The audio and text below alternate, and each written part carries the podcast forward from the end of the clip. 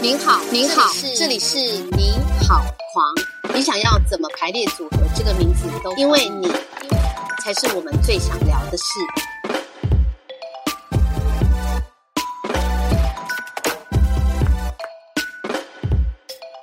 除了我们讲讲工作以外，其实刚刚也有讲到一些，呃，这次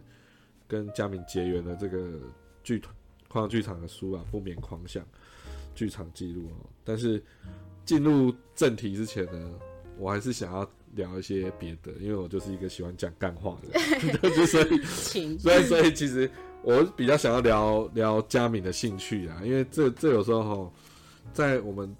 编书的过程中，其实跟那个平面设计师那个赖博业哦，还有佳敏哦，都有点变成那个好朋友，就是都在聚在一起工作的时候，一半的时间就是在讲干话这样，一群神不要经病透，露太多。一群神经病哦，对不对？喜欢聊一些有的没的，所以就是说，我我我是蛮好奇，说为什么呃，你你自己身为一个这么文艺的，我们小编写你是文艺编辑，对 好啦，这是美学编辑哦，美学美学内容美学内容的编辑哦，但是你却对所谓的呃超自然妖魔鬼怪，或者说我们网络上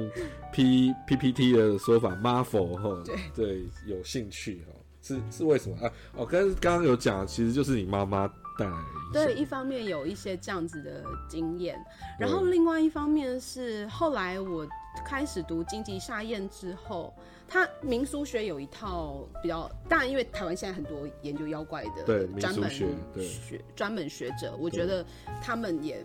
就有点像是可以讲的更多更精准，但是我在读经济下宴的时候。理解到一个事情，那个跟我自己的训练是有点关系的。就是我本来是做新闻，哎、我本来是念新闻，然后后来我开始就是投入文化研究。那文化研究其实这个领域，它是在谈，就是把社会的各种东西变成文本来思考。是然后，嗯，因此读经济下宴的时候，他其实把妖怪这个东西视为是一种文化，呃，族群迁移以后异文化融合里面没办法被消化的东西，就会变成妖怪。嗯，然后我觉得这个说法对我来说，就是当当然他还讲很多事情，那个我没办法很细致的说，但是我觉得他的这个观点对我来说非常的启发。嗯，没办法消化的东西，可能是被异次的，被被驱逐的，对对，嗯这个东西其实也很合理啊。嗯恐怖片不是也是这样吗？鬼不是也是这样吗？无法解释的，鬼不就是？而且我觉得大部分的鬼片也都在谈这件事情，就是其实你没办法消化的死亡，你没办法消化的悼念，嗯会变成这样的东西。咒怨不是在讲这事情，它其实就是意念。嗯 对，我会觉得这样的一套思考，其实对我来说是很具参考性的，或者说，与与其说参考性是。应该说，我会觉得很得我心。对对对对，就是说，哦，原来在这里有一些我们没发现到的东西，它变成了怪怪的，我们说不出来的东西，这样。然后后来其实也会看一些，比如说连续杀人狂的一些案例，嗯，尤其是社呃日本，其实他们在可能八九零年代以后，就是出现了比较多这样的泡沫经济之后啊，对我也会开始，就是我也会看一些他们的报道文学，就是他们会有记者去跟着呃一些案件，然后后来写成书这样。嗯，对哦，那太晚认识你啊！那我们之前几年都有做那个无差别杀人事件，对呀、解没错。后来我觉得开始就是了解狂想之后，就会觉得，哎、从你们的清醒梦对 开始，清醒做梦开始，我觉得好，包括像呃那前几天我们在聊那个《幽冥物语》，然后还有包括空间的一些想法，我觉得其实我都会还蛮感兴趣的，嗯所以我确实也有点觉得。哎，刚好就是做不眠狂想是处理你们比较晚近的嗯记录剧场的创作，但是在更早期，其实也会还蛮想理解你们的一些过往。了解，就是应该是说讲一个比较恶心一点，就是说我们品味还算蛮合的，相见恨晚 对！品味算合，因为因为我其实我我自己也喜欢看一些看一些这些 Marvel 的东西哦、嗯然后呃像或者是说呃呃应该是说就像刚刚嘉明讲的，说呃，社会的一个现象，它可以变成一个文本来诠释哦。就呃，像我我自己像 Netflix Netflix 上面的选单，我就很喜欢看那个什么破案神探，嗯，对，大卫林区拍的那个破案神探，那其实节奏很闷，嗯，对，但是哎、就看得很开心。然后就想想说，大卫林区什么时候要回来拍？对对，就就是这些呃，有点像对被被主流意斥或者是被驱逐的一些呃想法或内容，反而是引起我们兴趣的对。的关注点。通常在主被主流拒斥的这个场域里面，因为它不受某一种呃规则所规范，因此确实在那边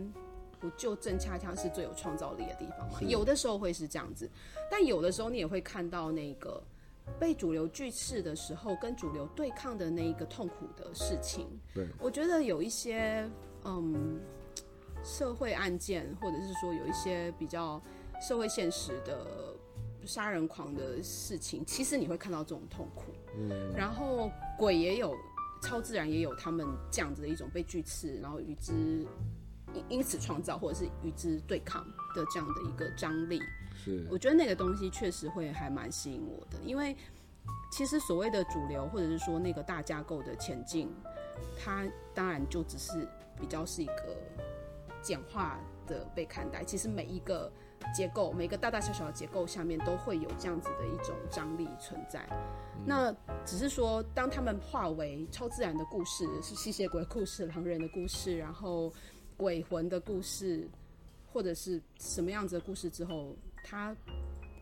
他他让那些声音可以用另外一种方式进入主流的视野。嗯，嗯，嘉明讲的很好哦，不愧是编辑，现不要场嘲笑我，我是真心的，我是真心的，我现在在讲真心现在觉得你的话语里面有几分的干话性。没有，我是真心的。他现场表演如何那个整理哦，对我觉得整理的蛮好的啊、然后，所以像我们这个小编就有问到说，哇，你小时候真的有常被去收金哦？从小不喜欢哦，我是在跟衣柜跟床 底，那时候我们是在聊一个事情，就是说，呃，你知道南投有一些符咒的文化，他们是一些拼埔族的巫师或者是什么的。哦。那因为我的老家在南投，然后所以你有平埔族血统，应该有，哦但我也不确定你。猜？那只是说，确实小时候就很常被带去收金，然后那个收金的经验，就是我现在回想起来，它跟平常在大庙里面你去找庙公收金那个有点不一样。哦我哦，们通常我自己的经验，但是当然已经很模糊了，就是会被带去一个小小的暗暗的房间 然后会有个阿嬷帮我收金哦。是哦，对那后来我我很大了才知道，就是有那个平埔族巫师的这个传统。哦，所以你后来你去对照小时候的记忆，你才觉得这可能是平埔族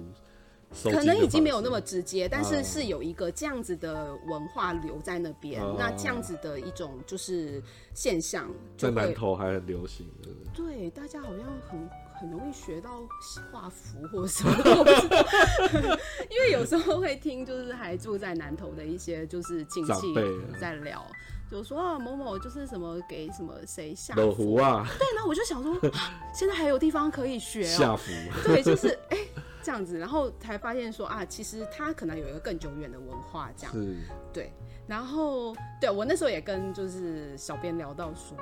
嗯，我我小时候因为看。就是我我在讲那种空间里面没有办法有一些人的不安没办法消化的东西，有一些空间家里的空间是这样的，比如说我特别不喜欢床底下，哦，然后我特别不喜欢衣柜。以前小时候玩捉迷藏的时候，在家里，然后跟一些亲戚的小孩玩捉迷藏的时候，就我常常不能理解，就有有一些姐姐她们会喜欢躲躲？衣柜，就是 你如何能躲在衣柜里？我我没办法，就是我曾经想要，因为短尾就真的很隐秘，然后不会被抓到，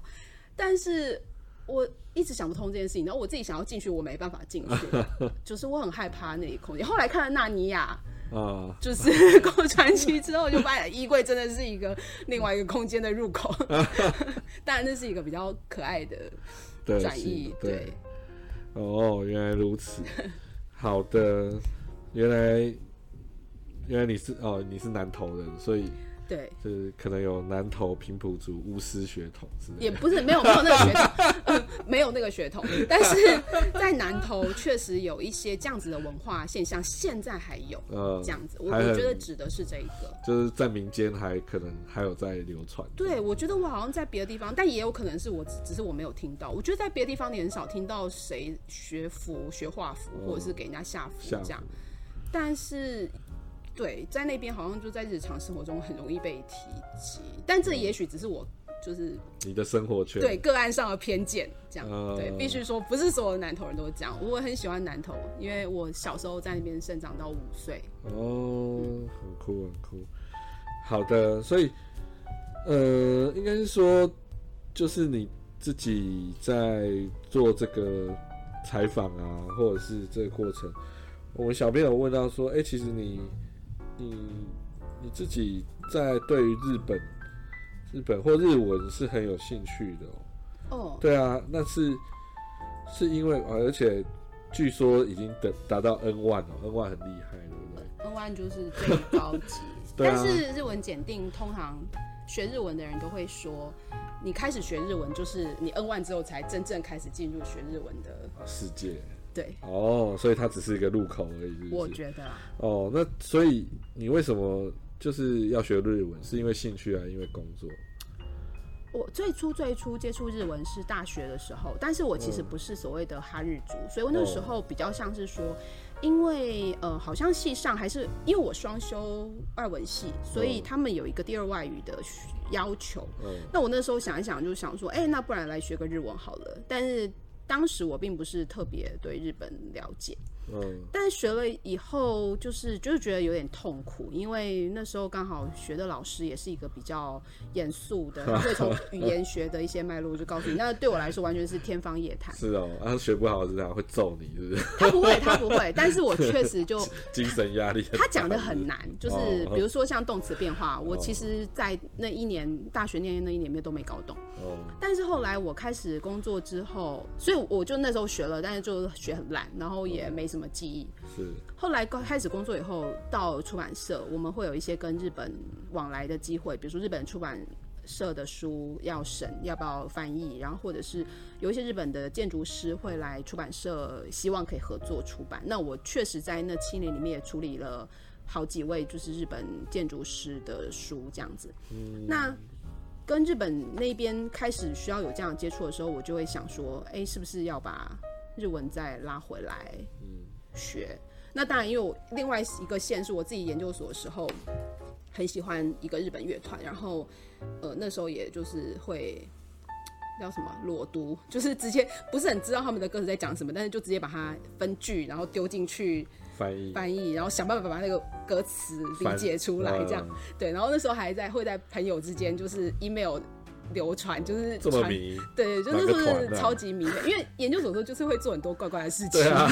太闲了？时间太多，然后太想要需，要在论文之外找到慰藉。没错。然后 所以到底是哪个日本乐团我很喜欢 Beats，？Beats。然后我也去，我也去看过他们三四次现场。哦，OK，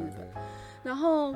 后来研究所就是想说啊，是不是应该要？呃研究所毕业之后当然没有管，那时候也没有去学。那开始工作以后，就因为这样子的一些缘由，好像有一些工作上的需求，他说：“哎、是不是来学？”然后在想的时候，刚好就是一个朋友在附近工作地点附近的教会学日文，然后就说：“哎、要不问我要不要去听？”就一听以后，我就学到现在。哦，然后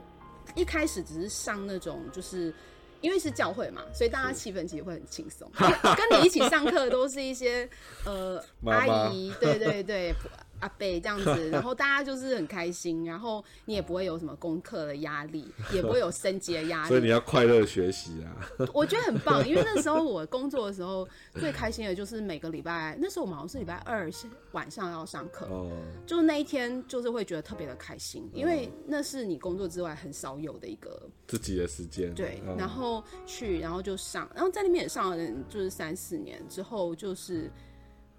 自己就觉得说，哎、有兴趣要不要去考一下检定？嗯。所以就想说，啊，从那时候是从 N 三，那时候刚开始有 N 三，嗯，然后开始考，然后考了以后就连着三年两三，就是考完 N 三以后，隔年想说，哎、那 N 三既然考过呢，N 三还蛮简单的、啊，那不然你去考看 N 二，然后就跟朋友约，然后就就去考，然后 N 也考过，就哎呦，好像还行嘛。然后后来就是过两年以后，就想说，哎、有点无聊，不然就是去准备一下 N 万好了，反正 N 二都考过了，直接挑战，反正没有就没有嘛，也不会怎样，就就不小心考过，哎呦，然后就觉得说，哦，也还好。所以我真的觉得日文，你考完 N 万 N 万大概就是才真的是开始学日文，因为那时候我已经可以看一些日本的，就是比如说报纸。嗯。可是后来我阅读没有问题，嗯，可是后来我开始，呃，应该说两年前加入的这个老师的另外一个班，他是在读日文小说，我们在读那个夏目漱石哦，的时候，就是才会发现说那些阅读就是有一些字里行间很细微的东西，嗯就是也是要从读小说这样开始慢慢学。呃，比较难的用法，我觉得也不只是难，有些是是某种双关，有些时候是某些文学性的表达，文学文化的用法，对对对，哦。然后尤其因为夏目漱石，他刚好是一个在呃日本就是开始转为白话，而他自己又有一些就是海外留学经验，所以他的语法里面经常会有，他好像我记得是念文白。英国文学的，呃所以他会有一些句法，就是很明显不是日本，的文法，对对对，呃，或者是可能像我们中文的文白交杂？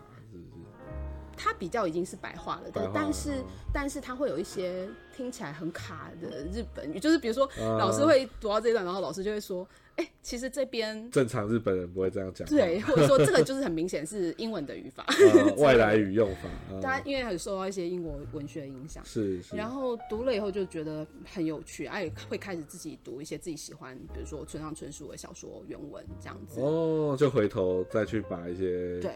喜欢的日本小说追回来。对对对，对对所以荆棘夏宴有嘛？对。金吉夏宴，我看了他的另外短篇，哦，嗯，他也不算很难读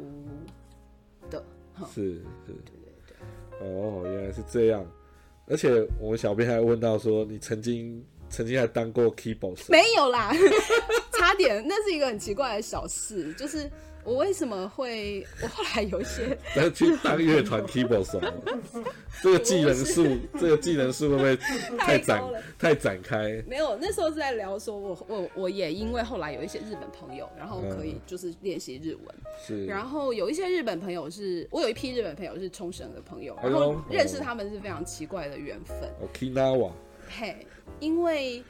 我研究所的时候要读很多的原文书，所以那时候也有在一个有点像是语言交换的网站上面，呃，练习英文写作。然后有一个我们那那个网站上的机制是，我是中文的 native speaker，所以我可以去改别人的中文，然后所以我的英文也会有 native speaker 来帮我改。是然后后来有一天有一个人来帮我改我的英文，然后我偶然的点进去看，发现这个人他的生日跟我一模一样，哦，同一天。然后我就有点惊讶，因为我很少遇到跟我生日同一天的人，所以我就 message 他，然后就跟他说：“哎、我很意外发现我们是同天生。”然后这个美国人叫 James，我们到现在都还有联络。他上上个礼拜还打电话给我，就是他就他自己是一个玩 band 的人，然后他也开，其实他有一个工作是开那种乐团巡回的时候帮他们开车、开巴士这样长途的巴士。然后他开巴士的时候就很无聊，所以他那时候就常常会打电话，然后我们会聊天，聊一些没有的没的。然后我也你知道研究所就是 常常在做一些无聊的事，所以就跟他变成朋友。然后有一天他就跟我说，因为他有认识一些日本的，就是在冲绳活动的乐手，他就说：“哎、我有一个我要去日本冲那个冲绳拜访我朋友，然后我们在那边有一个 live，然后就说我们缺一个 keyboard 手，你要不要来？” 然后我就说：“嗯、但我不会弹 keyboard，我完全不会。他他不知道你会不会 keyboard，还问你，没有，他就没他对，我就随便问问啦。他那时候就是对啊，我也不晓得，我后来都没有问过他这件事，我就说哦，可是应该蛮难。然后他还说，嗯，冲绳跟台湾很近吧，哦好像有一个岛是什么坐船就可以过啊，去。是是，然后我还想说有这种事吗？我还自己上网查了，然后就说啊，好像真的有，但是那个船并不是很常开的，是嘿。然后他就说你好像坐船就可以来，你要不要来啊？然后我就想说这不可能啊！一是我真的超穷，那时候研究所，然后再来是我哪有可能没事就跑去冲绳，然后人生地不熟。当然就事情就结束了这样。哦可是他跟那些朋友，就是他们也当然找到了他们自己的 keyboard 手，然后完成了表演。后来他认识的那一群音乐手朋友，因为隔了两年以后，他们有一个来台湾表演的机会，哦然后所以我反而是先认识了他的日本朋友，啊，后来我跟他的日本朋友变成很好的朋友。哦，反而是朋友的朋友对，先然后认识，对，然后我先认识那 那批日本人之后，日本的朋友之后，大概过也再过两三年，我才真的见到就是这个 James，国人本人。嗯对对对，哦他有来他跑来台湾的，对，他就、哦因为他女朋友是现在是他老婆是日本人，哦然后他们后来就是常他的进呃是行程常常就会是来日本找他的朋友，然后再来再到台湾来玩，在疫情之前这样，哦这是一个还蛮长的模式，所以我们也在台湾后来有见面。是哦，就很怪的一个事情啦。对，但是我并没有变成 keyboard 手，我也没有因为这样去学任何乐器。吓死人了，会不会技能树开太广？对，哦，但但这蛮有趣的，等于是学有点像学语言带来的笔友的的一个个乐趣哦。好，